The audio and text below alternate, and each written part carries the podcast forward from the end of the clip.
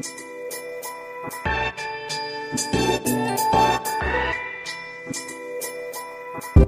you. Herzlich willkommen bei einer neuen Folge von Unboxing Agile, deinem Podcast für besseres und effektiveres Arbeiten. Heute mit mir, David Hilmer, und einer Premiere. Ich habe nämlich das allererste Mal in diesem Podcast einen Buchautor da, der sein Buch einmal vorstellt und daraus natürlich auch ein paar ähm, ja, Impulse und Inspirationen mit uns teilt. Das Buch heißt Digital Transformation Design und der Autor ist Professor Dr. Dennis Lotter, ähm, der eigentlich gar nicht wie so ein Professor Doktor rüberkommt, sondern ähm, sehr sympathisch, sehr nahbar und uns da einiges mitgibt. Ich wünsche euch viel Spaß bei dieser Folge, ist auf jeden Fall sehr hörenswert, wie ich finde und jetzt gehen wir direkt rein. Viel Spaß. Herzlich willkommen Dennis Lotter, schön, dass du da bist. Ja, danke dir, David. Bin auch froh, mal hier bei dir zu sein. Wir hatten ja schon oft darüber gesprochen, dass ich mal zu Besuch komme. Richtig, und jetzt, jetzt hat es endlich da. geklappt. Ja. Sehr schön. Und sogar mit einem äh, ziemlich äh, coolen Anlass. Äh, ich sollte ja eigentlich sagen, Professor Dr. Dennis Lotter. Ach, was, ach, du bist was. ja hier an der ähm, Hochschule Fresenius, wo wir auch gerade sitzen, mhm. ähm, hast eine Professur und beschäftigst dich äh, mit Themen rund um die digitale Transformation. Ein unfassbar spannendes Thema, aber sehr komplex auch. Ja, ja. und ähm, dazu hast du ein Buch geschrieben und deswegen bist du auch heute mehr oder weniger hier, um äh, einmal ähm, über dein Buch äh, Digi Digital Transformation Design zu sprechen, mhm. nämlich 33 Prinzipien, wie sie Organisationen ins intelligente Zeitalter führen. Und ich habe mir das im Vorfeld mal ein bisschen durchgeblättert und habe einige Fragen. Es ist auf jeden Fall ein Buch vollgepackt mit ähm, ja, Infos und wie gesagt 33 Prinzipien rund um die digitale Transformation. Ja, ein, ein wahnsinniges äh, Feuerwerk an Erfahrungswissen. Ja, das war auch gar nicht so trivial ähm, diese ich. Gedanken auf den Punkt irgendwie ja. äh, zu bringen, zu formulieren, ähm, daraus ein, ein Buch, ich weiß schon gar nicht mehr, wie viele Seiten es äh, äh jetzt sind. Über 300, ich glaube 312, über, Ja, genau, 312 oder? Seiten. Ja. ja, Wahnsinn. Also insofern, ich bin jetzt leer. das, äh, das kann ich dir wirklich nachempfinden. Also ich habe, ähm, wie gesagt, das äh, jetzt die letzten Tage mal quer gelesen mhm. und ähm, ich glaube gerade an den Formulierungen, da, da steckt ja richtig viel Feinarbeit drin. Ne? Ja, du musst zuerst äh, die Komplexität, die Herausforderung ist ja zunächst einmal dein Erfahrungswissen, was du hast, für dich gedanklich zu strukturieren in deinem Kopf. Kopf, ja. Ähm, und, und, und dir dann ein Konzept zu überlegen, was will ich denn eigentlich erreichen und, und, und wie sortiere ich jetzt meine Gedanken so, dass ein Dritter, der Leser nämlich dann damit auch was anfangen kann, ja, ja und was genau. rausholen kann. Ja. Äh, und dann noch äh, logischerweise ähm, das so zu formulieren, dass es andere verstehen und auch noch Spaß dran haben, es zu lesen. Ja. ja also insofern ähm, muss ich sagen, dass das Team, das ist ja keine Arbeit, die man komplett alleine macht. Ne? Du ja. hast da ja auch, auch äh, eine Unterstützung durch, durch Lektoren und durch den Verlag. Mhm. Äh, das ist, das ist ein, auch, auch das ist ein sehr, sehr spannender, da kommen wir vielleicht heute noch drauf zu sprechen, iterativer, agiler mhm, Prozess, mhm, ja, weil das ist auch ein Ping-Pong-Spiel zwischen Klar. diesen ganzen Akteuren. Das schreibst du nicht einfach äh, so komplett von, von ja. oben bis bis, unten äh, runter durch. Ja, ja das glaube ich. Und bevor wir darauf zu sprechen kommen, äh, die meisten werden dich ja noch nicht kennen, mhm. zumindest noch nicht persönlich. Ähm, was, was macht ein Dennis Lotter eigentlich? Erzähl mal. Also außer oh Buchschreiben, äh, hier eine Professur an der Hochschule Fresenius haben und du hast ja auch äh, ein Unternehmen. Also, ja, also ich habe Was noch alles? ich ja, ich habe noch einen Garten, den ich pflegen darf äh, im Elsass. Äh, das ist auch nochmal, also ich bin Hobbygärtner, ja, also das mache ich auch noch, ja, mhm. äh, Hobby-Teichbauer. Ähm, und das brauche ich auch als, als, als schöner Ausgleich äh, zu, den, zu den geistreichen Themen, mit denen ich mich so beschäftige. Aber kommen wir zu den geistreichen Themen äh, zurück. Ist richtig, also ich begleite Organisationen, ich begleite Menschen ähm, bei der Herausforderung, in der digitalen Welt irgendwann anzukommen ähm, und ähm, sich ähm, ja, so zukunftsfit zu machen und zu rüsten, ähm, um mit den Herausforderungen, äh, die uns natürlich die digitale Welt und das sogenannte VUCA-Monster, ja, kennen wir ja alle auch, ne? Akronym für volatil, ungewiss, komplex, ambig, mhm. ähm, wie wir das ja auch erleben, äh, gut gerüstet zu sein. Und äh, das machen wir, indem wir Trainings anbieten, Workshops, Seminare. Wir haben eine offene Akademie, wo wir das ähm, auch in Zusammenarbeit mit, äh, mit der Hochschule äh, tun. Ähm, und dann begleiten wir eben mit meinem Netzwerk, mit meinem Team. Da bist du ja auch ein Teil davon, freue ich mich auch. Wir werden hoffentlich in der Zukunft auch nochmal das ein oder andere Projekt gemeinsam realisieren können. Ja, hoffentlich. Ähm, ja, Organisationen unterschiedlichster Couleur, unterschiedlichster Größenordnung, also vom kleinen Mittelständler, der sagt, okay, ich möchte meine Produktentwicklung auf eine neue Basis stellen, wie kann ich äh, über eine agile Form ähm, ja, in die Produktentwicklung ähm, hineinkommen, kundenorientierter werden, äh, aber bis hin zu großen Versicherungskonzernen mit blauer Farbe äh, im Logo, äh, die eben auch eine agile Transformation ähm, ja, derzeit äh, durchmachen, die wir mhm. dann begleiten. Ja, also es ist ganz, ganz unterschiedlich. Ja, und ansonsten habe ich das Wissen eben weitergeben in Form der Lehrveranstaltungen an junge, an junge Menschen.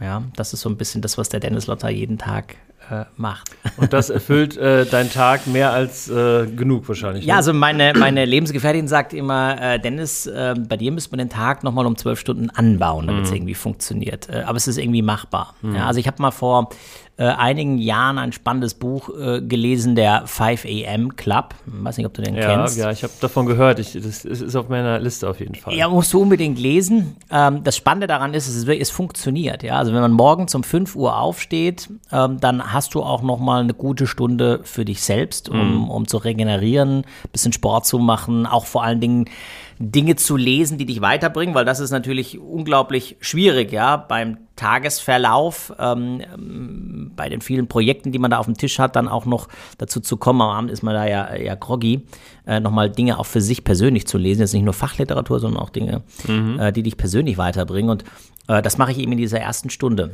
Ähm, und ich muss offen und ehrlich gestehen, das ist jetzt nicht jeden Tag morgen um 5 Uhr, aber jeder zweite, dritte Tag auf jeden Fall. Definitiv. Ja, ehrlich? Ja, ja, doch. Also es ist mehrmals die Woche. Ach, ja wo ich dann um 5 Uhr aufstehe und ähm, dann beginnt sozusagen mein Arbeitstag um mhm. 6. Und das ist total toll zu sehen, mhm. wenn du dann um 9 Uhr äh, schon ähm, eine ganz schöne Menge an, an, an, an Arbeitsleistung mhm. erbracht hast. Das ist auch ein gutes Gefühl. Ja? Und ich mhm. finde, der Tag beginnt ganz anders. Also ich finde wichtig, ähm, auch für die persönliche Veränderung und Transformation, das steht ja bei der digitalen Transformation mhm. ja auch an, das ist ja viel Arbeit an sich selbst, ähm, auch da mal in die Reflexion zu gehen, wie kann ich denn meinen Arbeitstag für mich gestalten? Mhm. Ähm, und, und, und, und, und vor allen Dingen auch mein Lebenstag, es ist nicht nur Arbeitstag, es ist auch ein Lebenstag, so gestalten, dass ich auch die, die nötigen Freiräume besitze, ähm, um, um an mir persönlich zu arbeiten. Und ja. das funktioniert ganz gut. Also ich kann dir das nur empfehlen.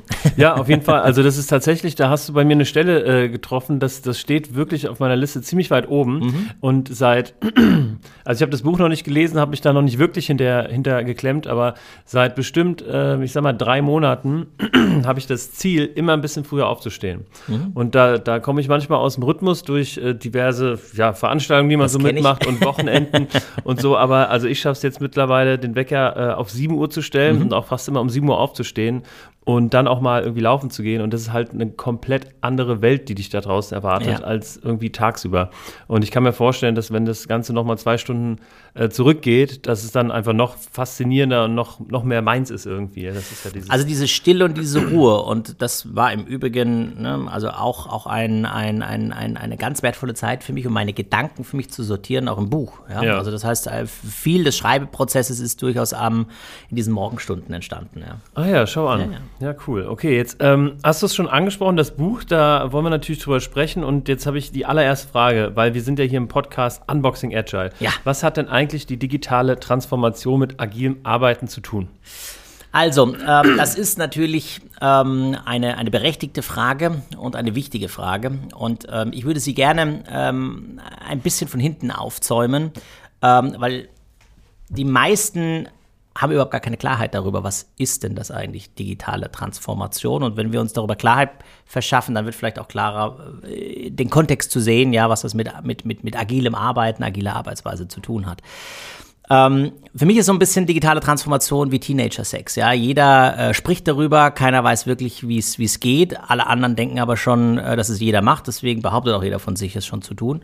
Ähm, und ähm, äh, deshalb finde ich es immer ganz wichtig, auch für sich Klarheit zu verschaffen, was bedeutet das überhaupt? Transformation ist ja etwas mehr als nur Veränderung. Also ich sage immer, Transformation ist wirklich von der Raupe zum Schmetterling. Ja, mhm. also das heißt, da reden wir über große Umbrüche, über große Veränderungen in einer Organisation, respektive natürlich in der, in der, in der Gesellschaft, in dem Wirtschafts- und Arbeitsleben.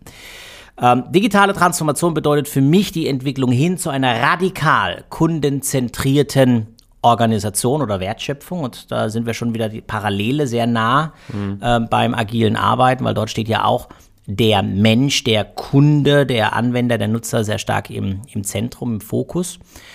Ähm, und wie erreiche ich das im Kontext der digitalen Transformation? Ähm, und da werden manche jetzt vielleicht auch ein bisschen verwundert sein, dass, dass dieses ähm, äh, ja, diese Eigenschaft digital, ja, oder dieses Adjektiv bei mir gar nicht so stark äh, in, der, in dem Verständnis oder in der Definition von digitaler Transformation vorangeht, weil ich glaube, das ist nur ein Sidekick, ja, mhm. das, sind, das ist ein Enabler, ja, aber es geht eigentlich viel mehr um, um, um den Überbau. Also die Entwicklung hin zu einer radikal kundenzentrierten Wertschöpfung durch eine und jetzt sind wir wieder bei der Agilität durch eine agile Haltung, ja, ein, ein, ein agiles Mindset, das eben in der Lage ist, sich ständig auf unvorhergesehene Situationen einzustellen, damit zurechtzukommen. Äh, dann eben auch durch ein adaptives und radikal auf Kollaboration ausgerichtetes Organisationsmodell, also das Stichwort Zusammenarbeit, raus aus den Silos ähm, gemeinsam an diesen Herausforderungen und, und, und Themen arbeiten und eben durch, und jetzt kommen wir vielleicht zu dem Aspekt, der noch am nächsten an der Technologie dran ist, zu smarten, also intelligenten Produkten und mhm. Geschäftsmodellen. Ja, also das heißt, für mich ist digitale Transformation deutlich mehr als ähm, äh, nur das ähm, Implementieren von einer Technologie.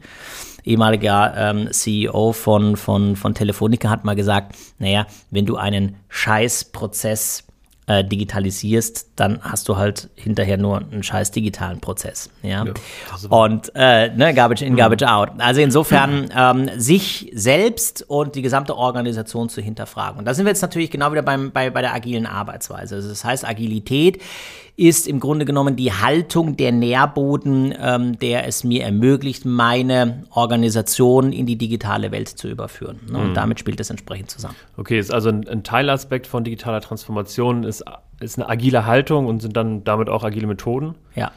Und ähm, ich würde gerne noch ein Wort mit reinschmeißen. Ähm, und hinterfragen, ob, ähm, ob man die digitale Transformation mit dem Überbegriff New Work mhm. beantworten kann. Spielt das rein in den Kosmos? Hast du das in deinem Buch drin oder wie ja. ist da die Meinung dazu? Also ähm, äh, viele Leser kommen auch immer wieder auf mich zu und sagen, es ist eigentlich ganz interessant, wenn man äh, den Titel äh, deines Buches nimmt und man sich dann mit den Inhalten beschäftigt, ähm, wie viele Aspekte eigentlich aus den Konzepten, die momentan unter New Work und den ganzen Buzzwords diskutiert werden, da eigentlich drinstecken. Mhm. Ja? Ähm, und wie wenig in der Erwartung das Digital eigentlich da drin ist. Ja? Und ähm, das ist genau, das würde ich genauso auch unter, unter, unter, unterschreiben. Ähm, man kann äh, diese Gedanken auch ähm, natürlich, also dieses ganze Konzept von neuer Arbeitswelt und, und, und, und dem Digitalen, das ist ja eigentlich miteinander verheiratet. Ne? Mhm. Wir, wir erleben es jetzt ja gerade vor dem Hintergrund der äh, ähm, äh, Corona-Pandemie und, und Entwicklung, welche Bedeutung jetzt virtuelle äh, Kollaboration bedeutet. Das heißt, das muss ich zusammendenken. Und insofern sind diese beiden äh, Denkwelten ähm, nicht irgendwie zwei getrennte Welten, sondern, sondern das ist im Prinzip ein Konzept, was man zusammendenken muss. Mhm. Okay, okay, also miteinander verheiratet finde ich, finde ich ähm, ganz gut, ja. Und sag mal, jetzt nochmal auf dein Buch, ähm, welche konkrete Idee verfolgst du denn damit? Also wenn ich jetzt, ähm, wann bin ich deine Zielgruppe? Wann mhm. sollte ich das Buch kaufen? Was, was hilft es mir? Mhm. Also zunächst einmal äh, ist es so, der Grundgedanke hinter dem Buch war, äh, ich habe festgestellt in, in, in meiner Beratungspraxis, dass viele Menschen auf mich zugekommen sind und ähm, gesagt haben, sag mal, ähm, was ist denn das eigentlich jetzt ganz genau wirklich, diese digitale Transformation? Ähm, es gibt so viel Diskussion, so viel Meinung darüber, Perspektivenvielfalt, aber was ist es denn jetzt eigentlich wirklich ganz konkret? Ähm, und wie packe ich dieses Thema an? Und daraus ist die Idee entstanden zu sagen, ich schaue mir zunächst einmal ähm, an aus der persönlichen Beratungserfahrung, aus, aus, den, aus den Forschungen, die wir so gemacht haben, äh, den Kontakten, den Gesprächen mit Führungskräften, mit Menschen, mit Unternehmern, mit Gestaltern. Ähm, und wir wollten, wir wollten verstehen, wie digitale Vorreiter ähm, dieses Thema angehen? Wie verstehen Sie das mhm. Arbeiten in der digitalen Welt und ähm, wie entwickeln Sie Produkte? Ähm, und äh, wie sehen die Organisationsmodelle dahinter aus? Und die Idee war im Grunde genommen, wegzugehen von einer Methoden- und Werkzeugschlacht oder nur diese Ebene zu betrachten, weil wir glauben, dass ähm, das im Grunde genommen nur eine Mini-Facette ist, um die digitale Transformation erfolgreich zu gestalten, sondern uns war vor allen Dingen wichtig, ähm, mit, nach welchen Grundsätzen, nach welchen Orientierungsgrößen arbeiten denn diese, diese, diese agilen oder digitalen Vorreiter? Und davon wollten wir lernen und profitieren und dann im nächsten Schritt durchaus, und das liefert dieses Buch ja auch, auch aufzeigen, mit welchen Rahmenwerken und Werkzeugen kann man dann diese Prinzipien umsetzen. Aber die Prinzipien, äh, und deswegen äh, kam auch die Idee, nach Prinzipien äh, zu gehen, mhm. ähm, die wollten wir herausarbeiten. Und das war die Grundidee ähm, ähm, dieses Buches und damit sind wir eben ähm, in die Gespräche gegangen und haben versucht, mal diese DNA offenzulegen, also die Grundsätze, nach denen sich diese Menschen ähm, und, und, und, und, und Gestalter der digitalen Transformation ähm, orientieren und, und, und bewegen. Ja. Und das ist natürlich sehr spannend, weil jeder von uns auch im privaten Bereich, ne, also wenn ich sage, es geht mir ums Prinzip, ne, mhm. kennen wir ja als, als, als Ausbruch. Ähm, dann hat es auch eine moralische Instanz, dann hat es eine gewisse äh, eine Haltung, mhm. ähm, die dahinter steht, die sich dann in diesen Prinzipien ausdrücken. Ähm, und das fanden wir eben spannend. Und da haben wir auch eine Lücke gesehen, weil sich damit noch wenig Literatur, ja, auch, auch praktisch anwendungsnahe mhm. Literatur in diesem ganzen Themenkomplex um digitale Transformation beschäftigt hat. Mhm. Und so kam dann die Idee. Ja. Ja, okay. Und daraus sind dann die 33 Prinzipien äh, rausgekommen. Ich habe mir, ähm, wie gesagt, das alles schon mal ange angeschaut mhm. und da sind auch äh, einige methodische Ansätze, genau. die du dann aber ähm, auch aus einer, ich sag mal, prinzipiellen Brille dir anschaust. Ja, also das war im Grunde genommen, wie du schon sagst, der, der, der Kern des Ganzen. Also wir beginnen sozusagen bei der Haltung, wir beginnen bei ähm, dem Grundsatz und zeigen dann hinterher, also die Kapitel sind eigentlich äh, immer so aufgebaut, dass wir, wir haben eine Canvas, also das Canvas-Modell, kommen wir vielleicht heute ja, drauf zu sprechen, ähm, hat eine gewisse Struktur ähm, und das Buch ist nach dieser Struktur aufgebaut.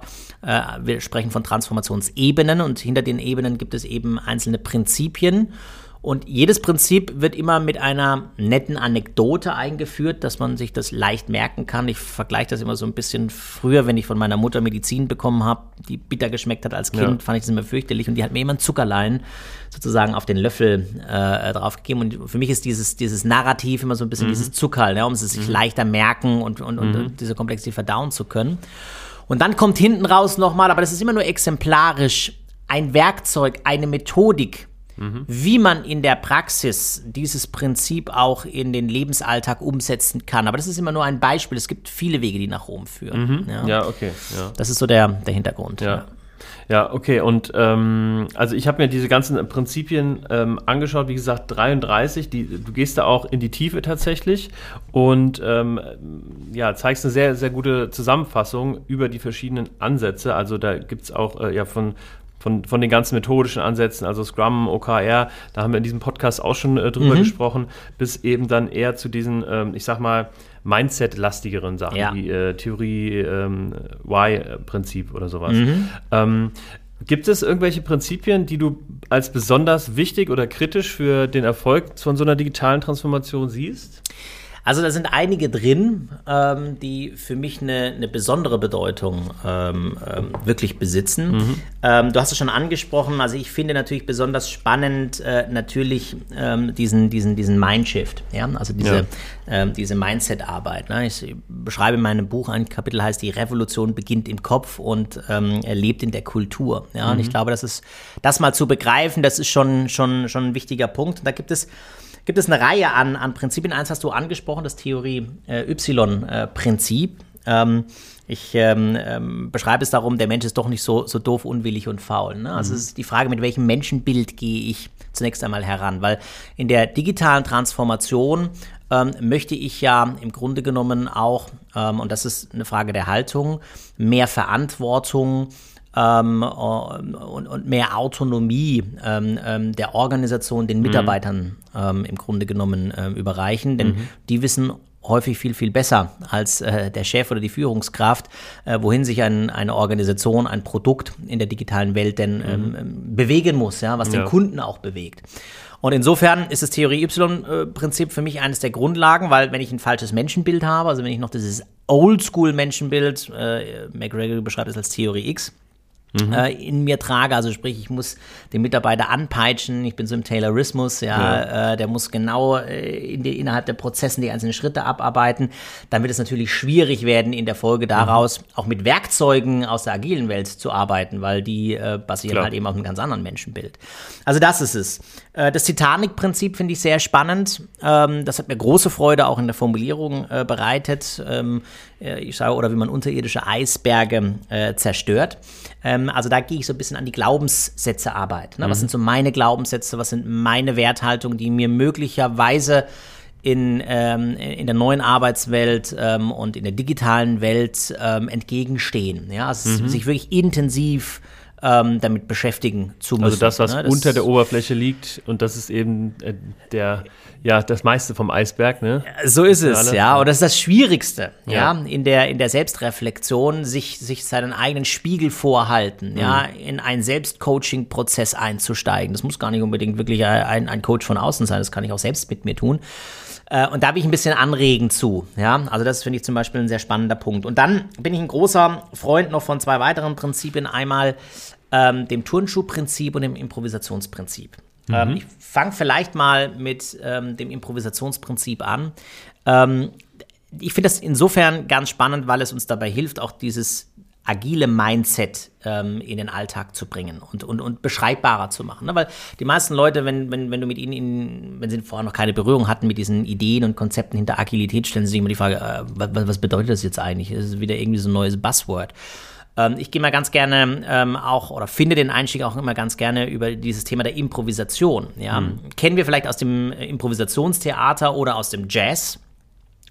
Ähm, wo eben sehr viel ähm, aus, aus Unerwartetem, aus Plötzlichem entsteht. Mhm. Ja, aber es ist eine, eine, eine, eine, eine Haltung, also sprich, ich, ich treffe jetzt auf eine, auf eine neue Situation, die ich bislang noch nicht kannte ähm, also im Jazz beispielsweise, mein, mein, mein, mein Saxophonist kommt mit irgendeinem einem, einem Ton da rein mhm. und ich muss es darauf als, mhm. als Band, als Jazzband, als Combo irgendwie reagieren und daraus was Schönes machen. Ja. Und selbst wenn dieser Ton, also das ist ja im, im Jazz ganz interessant, selbst wenn der Ton zunächst einmal falsch klingt, kommt es mhm. immer darauf an, wie meine Mitglieder in der Band im nächsten Schritt darauf reagieren. Ja. Also das heißt, aus einem vermeintlich falschen Ton kann dann im nächsten Schritt aber schon wieder ein total spannendes mhm. ähm, ähm, Stück ähm, werden, ja.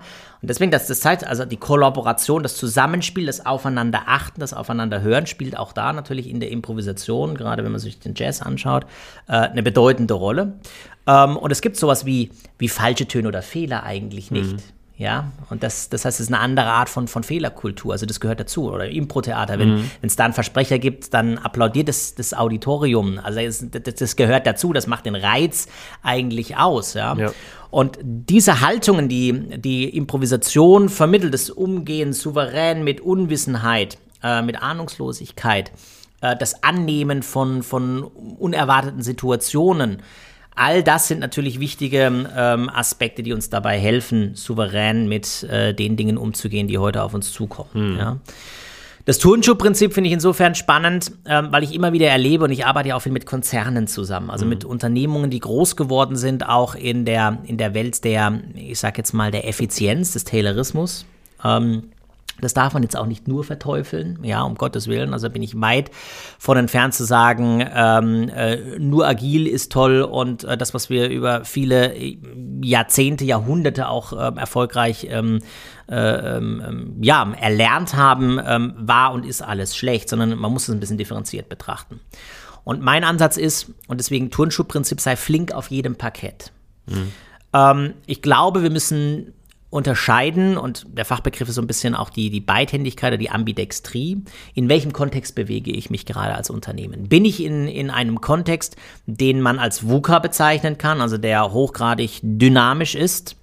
Ähm, dann brauche ich natürlich eine andere Art und Weise der Führung, ähm, der Zusammenarbeit, als möglicherweise in einem Kontext, den man bezeichnen könnte, ich nutze gerne den Begriff SSEE, e, also stabil, sicher, einfach, eindeutig ähm, wo ich eben über klare Prozessstandards, ähm, über ähm, einen etwas stärker hierarchischen Führungsstil eben sehr effizient dieses Ziel erreichen kann.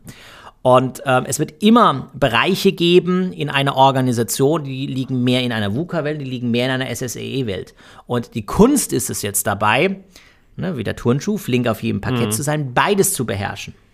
So wie Tesla erstmal beweisen muss, sie sind unglaublich stark in der VUCA-Welt, also sprich äh, unglaublich stark in der Kreation, in der Innovation, also etwas Neues, Disruptives hervorzubringen. Im nächsten Schritt, und das muss eben genauso auch in der Fähigkeit ausgeprägt sein, geht es darum, eben auch solche Autos wirtschaftlich effizient für also immer massentauglich auch produzieren Ja. zu können. Das muss dieses Unternehmen jetzt erst beweisen. Ähm, und das eines ohne das andere nicht zu haben. Ja, und ähm, das ist eine Fähigkeit ebenfalls, die mir immer ganz wichtig ist in diesem, in diesem Kontext. Ähm, und das ist ein wichtiger, wichtiges Bewusstsein. Was, es aber auch so komplex macht. ne? Also, bei, also Menschen zu finden, auch Führungskräfte zu finden, die in beiden Welten sich sicher und zu Hause absolut, fühlen. klar.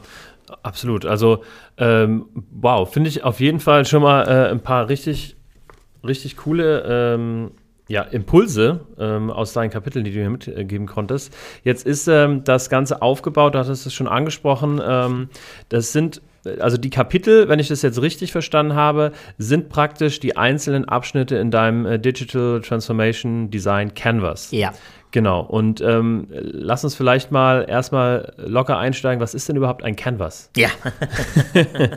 also, ähm, die Kollegen Osterwalder äh, und Yves äh, Pigneur haben es uns vorgemacht, indem sie versucht haben, die Komplexität eines Geschäftsmodells, das ist ja entstanden aus einer Dissertation, was mich ja als Prof auch sehr freut. Der Oster Osterwalder hat ja darüber äh, promoviert ähm, und ähm, folgerichtig sich Gedanken gemacht zu sagen, naja gut, wie kann man jetzt dieses komplexe Wissen, was jetzt hier akademisch aufbereitet ist, ähm, ähm, ja, auf, auf, auf eine einfache Landkarte, Leinwand, Canvas ist ja eine Leinwand zu bringen, also auf ein konzentriertes Zielbild. Und daran habe ich mich so ein bisschen an dieser Idee ähm, auch angelehnt, weil ich das unglaublich pfiffig fand, ähm, ein, ein, ein Werkzeug zu schaffen, ein Gedankenmodell zu schaffen, eine Strukturierungshilfe, ein Rahmenwerk zu schaffen, äh, was sozusagen ein komplexes Themengebiet beschreibt, diskutierbar und begreifbar macht. Ähm, und, und, und so ist die Idee entstanden zu sagen, die sozusagen originär eher durch Osterwalder und Pigneur gekommen ist bei, bei auf der Ebene Thema Geschäftsmodell zu sagen, das sowas will ich auch ähm, zumindest mal als Anspruch ähm, auf die Leinwand bringen für das Thema digitale Transformation. Und es ist ja auf jeden Fall gelungen. Also dieses äh, Canvas sieht ziemlich ähm, einmal ähm, umfassend aus, ähm, holistisch, aber auch irgendwie einfach. Also Mhm. ich glaube, das ist ja auch so, so ein Grundsatz von diesem Canvas, diese Komplexität Ja. irgendwie ähm, auf, auf ein über, überschaubares Blatt irgendwie Du zu willst finden. nicht wissen, wie lange äh, ich gehirnt äh, habe und äh, mit meinen äh, engsten Ja. Vertrauten ähm, im ständigen Austauschprozess äh, an jedem kleinen Käsekästchen äh, da rum, rumgefeilt haben.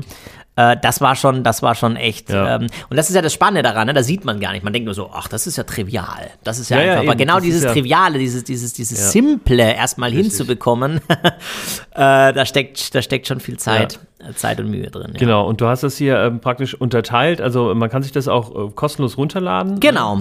Unter äh, digital-transformation-design.de, ne? Das, Punkt com. Punkt Punkt .com, okay, das packen wir natürlich auch in die Show Notes und da kann man sich das kostenlos runterladen. Es sieht wirklich gut und einfach aus. Also du hast es hier in drei Hauptbereiche unterteilt: Transformation von Haltung und Kultur, Transformation von Strukturen und Prozessen und Transformation von Produkten und Geschäftsmodellen. Und innerhalb dieser, ähm, dieser einzelnen Module sind dann nochmal drei, drei weitere ähm, Abschnitte und die hast du dann praktisch mit Leben gefüttert durch die 33 Prinzipien. Ne? Genau, also das ist der, der, der, der, Grundansatz. Wir sprechen immer von Transformationsebenen. Das ist sozusagen das, was du gerade eben geschildert hast. Also ich muss einmal an die Haltung, an die Kultur ran, ich muss einmal an die Strukturen und an die Prozesse ran und dann eben äh, so die Ebene der, der Produkte, Produkte, und ja. Geschäftsmodelle. Innerhalb dessen gibt es sogenannte Transformationsfelder, also Bereiche, in denen ich diese Transformation äh, bewirken möchte. Bitte auch nicht immer gleich alle auf einmal, sondern es geht auch darum, wirklich ein Werkzeug zu haben, mit dem man ähm, sukzessive in diesen Transformationsprozess einsteigen kann. Und die Prinzipien, Die helfen mir dann wiederum innerhalb der einzelnen Transformationsfelder ähm, eine, eine, eine, eine, eine Veränderung, einen Fortschritt zu bewirken. Ja. Okay, also von einer sehr, sehr hohen Flughöhe mhm. bis ins Detail ja. und das alles steckt im Buch. Also ich glaube, ich, äh, mein Ziel war jetzt nicht, ähm, dich reinzuholen, um äh, für dein Buch Werbung zu machen, aber wer das gehört hat und das Buch nicht haben will, äh, da weiß ich auch nicht, weil ähm, also das, was du gerade gesagt hast ähm, und auch das, was da alles drin steckt, finde ich tatsächlich sehr, sehr lesenswert. Und äh, wie gesagt, ich habe es mal einmal quer gelesen in der Kürze der Zeit äh, und werde auf jeden Fall noch weiterlesen. Ähm, noch vor dem 5 AM Club. Ja, genau. Weil es äh, mich wirklich angefixt hat hier. Schön, das freut mich. Okay, ähm, dann lass uns doch mal ähm, in eine Metaebene gehen. Mhm. Ähm, ich habe mal hier mir eine Frage aufgeschrieben und hoffe, du hast da, aber wirst da wahrscheinlich eine sehr äh, gute Antwort drauf haben. Äh, was sind denn die Top 3 Gründe, warum die digitale Transformation scheitert? Also, ähm, ich kann dir sogar fünf Gründe nennen, nicht nur drei. Schau. Aber wenn du nach den, nach den Top drei äh, Gründen ähm, ähm, gehen möchtest, dann kann ich dir auch die Top drei Gründe gerne nennen. Also, Nukleus ist vor allen Dingen, weil Veränderung, Transformation hat beginnt beim Menschen. Ja, also mhm. ich kann, sag's jetzt nochmal, ähm, habe es im Vorgespräch schon in aller Deutlichkeit gesagt, es ist nicht einfach Technologien. Ähm, äh, digitale Technologien liegen uns vor. Das ist nicht äh, das, der, der, der Flaschenhals, das ist mhm. nicht die Problemstellung. Ähm, sondern am Ende des Tages ähm, wird es dann immer daran scheitern, ob die Menschen es annehmen, egal ob Kunde oder ob Mitarbeiter in einer Organisation. Und deswegen ist es äh, ganz bedeutend wichtig, den Menschen bei der digitalen Transformation, die daran beteiligt sind, klar zu What's in it for me? Ne? Simon Sinek ähm, hat ja vor einigen Jahren großen Erfolg ähm, ähm gerungen oder geschafft, indem er die, die, die Warum-Frage aufgeworfen hat. Ne? Und hat uns ja ganz klar gesagt, mit, beginne immer mit dem Warum, start with a why. Mhm. Ja? Und genau das ist im Grunde genommen ähm, auch eines der Kernherausforderungen bei der digitalen Transformation. Warum muss ich mich als Mensch, als Team verändern? Mhm. Ja, also das heißt, ich muss ein visionäres Zielbild aufbauen. Wo will ich eigentlich hin und warum sind wir da ähm, im Grunde genommen ähm, ähm, ähm, prädestiniert, in dieses Zielbild hineinzugehen? Warum existieren wir? Wenn dieses Warum fehlt, und das kann ich runterbrechen bis auf wirklich auf die Teamebene, auf die einzelne Person. Also wenn es mir als Führungskraft nicht gelingt, auch das übergeordnete Warum des, der Organisation runterzubrechen auf die einzelne Person, auf die Teamebene, dann habe ich schon mal, ähm, schon, schon mal das erste Störfeuer. Mhm. Ja, also das, das erlebe ich ähm, immer wieder. Ähm, dann müssen wir unterscheiden zwischen ähm, sichtbaren und unsichtbaren ähm, Bereichen. Das Unsichtbare heißt, es ist sozusagen unser Unterbewusstsein, unser oder unser Bewusstsein, Unbewusstsein, äh, Unterbewusstsein. Ähm, also das heißt unsere Haltung. Ne? Also wenn ich sozusagen nicht die entsprechende Haltung mitbringe, die es benötigt in der digitalen Welt, ähm, und damit heißt es immer, bereit bin, in die Selbstreflexion zu gehen als Mensch, dann wird es auch schwierig. Also das heißt, ähm, einfach nur einen neuen Prozess oder ein, ein, eine Methode oder ein mhm. Werkzeug einzuführen, ohne in die Selbstreflexion zu gehen, an den eigenen Werten, an den eigenen Glaubenssätzen zu arbeiten, in der Selbstreflexion ähm, erfolgreich zu sein. Auch das ist eines der Hauptscheiterungsgründe. Also Top 3 wäre das aus meiner Sicht Top 2. Ähm, und daraus muss dann im nächsten Schritt, jetzt waren wir so eher auf der, auf der Ebene ähm, äh, des Individuums, ne, im Kollektiv. Mhm. Ähm, muss es ja im Zusammenspiel passen. Das heißt, daraus muss eine Kultur werden in der Zusammenarbeit, in der Interaktion mit anderen Menschen. Ja, also selbst wenn ich davon überzeugt bin, ich die richtige Haltung habe, ähm, und ich das Warum verstanden habe, ist die Frage, ähm, ob das im Kollektiv, in der Gemeinschaft auch noch funktioniert. Mhm. Ja? Also das wären so für mich die Top 3 und dann gibt es einfache, überbrückbare zwei weitere äh, äh, Hürden. Das eine ist die Fähigkeitshürde, also das Gap, äh, das Skill Gap, mhm. sage ich immer ganz gerne. Also das heißt, ähm, du musst natürlich die Leute trainieren, befähigen. Ich habe hab aktuell auch, auch Kundenmandate. Da ist es so, dass ich dass ich Leute habe, die zwar ähm, das verstanden haben, warum ist das wichtig, die das auch wollen, äh, die aber dann Probleme haben, weil sie nicht wissen, wie, sie zum Beispiel mit diesen digitalen Kollaborationstools ähm, wirklich arbeiten ja. können, aber keinerlei Unterstützung bekommen. Mhm. Ja, ähm, und sie das dann quasi privat erarbeiten müssen, ja, und das für sie eher etwas schwierig ist. Ne? Das heißt, mhm. über Training, ähm, Weiterbildung die Leute befähigen. Und ähm, der fünfte äh, Bereich ist äh, dann wirklich äh, sozusagen das Strukturgap. Also das heißt, ich muss natürlich auch die, die Struktur, Organisationsstrukturen mhm. bauen mhm. Äh, und die Prozesse implementieren, die dabei hilfreich sind. Mhm. Ja. Okay, also haben wir schon mal äh, fünf Gaps, aber ähm, ja. also da stoße ich natürlich auch ganz oft dran an dieses, ähm, ja, die Befähigung und die, ja, dieses, dass der Support vielleicht nicht unbedingt mhm. aus der mhm. Geschäftsführung kommt und dass man das vielleicht auf Teamebene vorantreiben möchte und das ist natürlich auch dann immer immer ähm, schwierig für die Teams dann irgendwie eigeninitiativ vorzustoßen und dafür zu kämpfen, dass es irgendwie zu einer äh, Transformation kommt letztlich. Ja. Dennis, äh, du bist auch tief im Thema Unternehmensgründung drin. Mhm. Ähm, das hatten wir ganz am Anfang, hattest du das noch gar nicht aufgezählt, also deswegen auch der, äh, der lange Stimmt. Tag. Ja, ja habe ich ganz vergessen. Genau, ja. und du startest im Wintersemester diesen Jahres, äh, soweit ich weiß, einen Masterstudiengang hier in der Hochschule Fresenius und zwar zum Thema Unternehmensgründung. Ja. Ähm, wo ist denn da der Link zwischen den beiden Themen? Also, ähm, das Spannende ist, dass das, was wir eigentlich in diesem Buch, diese Prinzipien, äh, die wir da beschreiben, äh, die finden wir nicht selten in äh, jungen ähm, Startups. Ja, in, ähm, bei Entrepreneuren, ähm, die in der digitalen Welt sozusagen ein, ein, ein neues Geschäft aufbauen. Insofern, da sieht man auf jeden Fall schon mal der, den Link und umgekehrt vice versa helfen natürlich auch ähm, diese, diese, diese Grundsätze dabei, ein, ein neues Geschäft hochzuziehen als Startup. Also das wäre so ein bisschen der, ähm, der, der Link des Ganzen. Aber das ist natürlich ein Thema für mich. Also ich, ich finde Gründung ein unglaublich spannendes mhm. Thema, weil äh, junge Menschen, die ähm, sich selbst verwirklichen wollen, die davon getrieben sind, Innovationen in die Welt zu bringen, das ist das, was Fortschritt in der Gesellschaft ähm, leistet. Ähm, und das eben in allen Bereichen. Ähm, und äh, insofern finde ich das auch ein Stück weit auch als Hochschule ähm, eine, eine, eine ganz tolle Aufgabe, ähm, so, so, ein Ökosystem zu unterstützen, ja, befähiger zu sein, ähm, die Visionen und die Träume von jungen Menschen irgendwie ja, durch PS auf die Straße zu bringen. Mhm. Ja.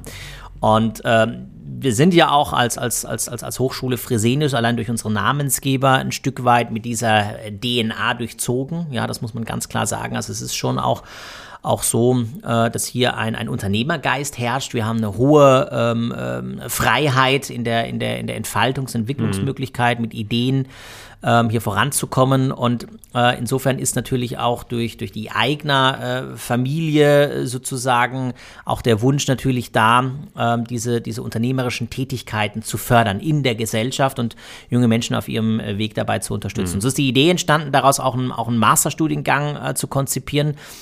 Äh, und man kann ja auch bewusst ähm, äh, die Frage stellen, da kann man sowas überhaupt vermitteln wie Unternehmertum, das muss man doch machen. Also wozu mhm. brauche ich dazu eine akademische Ausbildung? Mhm. Ähm, natürlich kann man das tun, ja.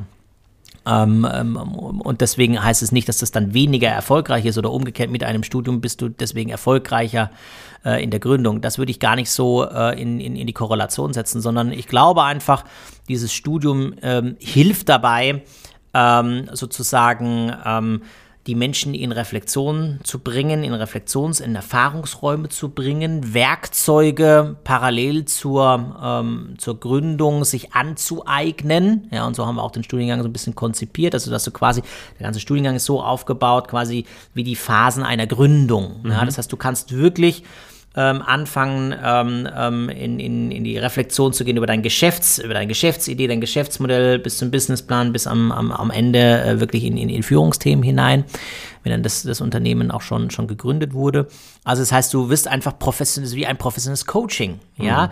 auf einem akademischen Fundament. Und ich sage, das Schöne ist immer, du hast deinen Plan B in der Tasche, weil selbst wenn es nicht funktionieren sollte mit der eigenen Unternehmung, dann hast du immer noch einen akademischen Abschluss und kannst dich mit dieser unfassbar wertvollen Erfahrung der Unternehmensgründung und einem akademischen Abschluss auf jede Stelle äh, ähm, äh, eines Unternehmens locker bewerben. Also ich würde dich mit Handkuss nehmen, ja, als absolut, Personaler. Absolut, absolut. Ich meine, da gibt es ja auch dieses äh, Buzzword Intrapreneurship. Genau, ne? ja. Also das, das Gründergehen wird auch äh, händeringend innerhalb von Unternehmen gesucht. Und ja, sehr schön, okay. Ähm, man kann sicherlich dich kontaktieren, sowohl zu deinem Buch, zu den Themen, mhm. als auch zum Studiengang. Ähm, wie erreicht man dich denn am besten? Also ich bin auf allen sozialen, wie du ja auch weißt, auf allen sozialen Medien äh, unterwegs. Du musst nur äh, äh, Dennis Lotter eingeben. Äh, da findest du mich auf LinkedIn, du findest mich auf Xing. Ähm, und ähm, auf der Hochschulseite www.hs-fresinus.de, äh, dort finden wir auch ein bisschen was zum Studiengang. Oder du besuchst äh, meine Institutsseite www.institut-slc.de, schreib mir ein Mail, kontaktiere mich. Ich freue mich über, über jede Resonanz. Ja. Okay, so. also auf sämtlichen Kanälen vertreten und ansprechbar. Also äh, nutzt das Angebot von Dennis und sprecht ihn ruhig an, sowohl zum Studiengang ähm, als auch ja, zu allen Themen rund um digitale Transformation und ähm, agilem Arbeiten letztlich. Dennis, vielen Dank, dass du heute hier warst. Ich, ähm, ist die Zeit schon um? Meine Güte, die, das, das verrennt ja. Das so schnell geht's, wenn, wenn so ein spannendes Thema hier am Start ist. Also äh, ich kann wirklich nur tatsächlich dieses Buch empfehlen, äh, nicht weil du mich dafür bezahlst, sondern weil ich das wirklich. das äh, könnte ich gar finde. nicht, David. Das könnte ich gar nicht. ähm, ja, tatsächlich diese 33 Prinzipien. Selbst, ähm, also viele von diesen Prinzipien sind mir bekannt, aber trotzdem macht es Spaß, da einfach nochmal eine Zusammenfassung drüber zu lesen und da auch nochmal äh, neue, neue Sichtweise, neue Punkte zu zu erkennen. Wenn euch dieser Podcast gefällt, dann äh, folgt ihm doch überall dort, wo man Podcasts folgen kann und gerne auch auf Twitter unter dem Handle Unboxing Agile. Und äh, ja, wir sehen uns oder hören uns viel besser in zwei Wochen dann wieder. Dennis, schön, dass du da warst und bis bald. Danke für die Einladung. Macht's gut. Ciao, ciao.